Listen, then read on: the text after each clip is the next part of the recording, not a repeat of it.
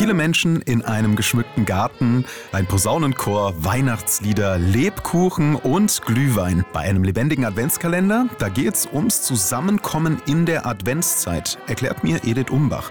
Sie ist mit ihrem Mann heute Gastgeberin. Ja, also dieses Gemeinschaftsgefühl, das spüre ich schon ganz stark und das ist, hört man ja auch immer wieder, wie die Leute kommen und sagen, ach, ich bin so froh, dass es das gibt und ich komme so gern und es ist so ein schöner Abend und ähm, es, es tut den einzelnen Menschen gut. Zusammenkommen und gemeinsam den Advent feiern.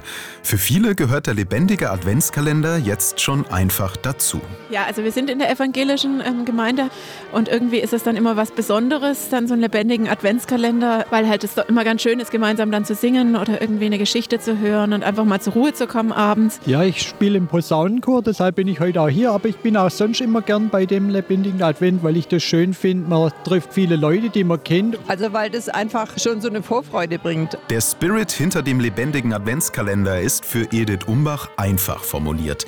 Advent soll ganz klar eine Zeit der Besinnung sein. Und das finde ich, äh, das zum Bewusstmachen, auch dieses zur Ruhe kommen im Advent und nicht nur diesen Stress mit Geschenke und was war und Backen und sonst was, sondern so immer näher kommen so, zu Weihnachten in, in der Gemeinschaft, finde ich sehr schön. Da fällt das Warten auf Weihnachten gar nicht mehr so schwer.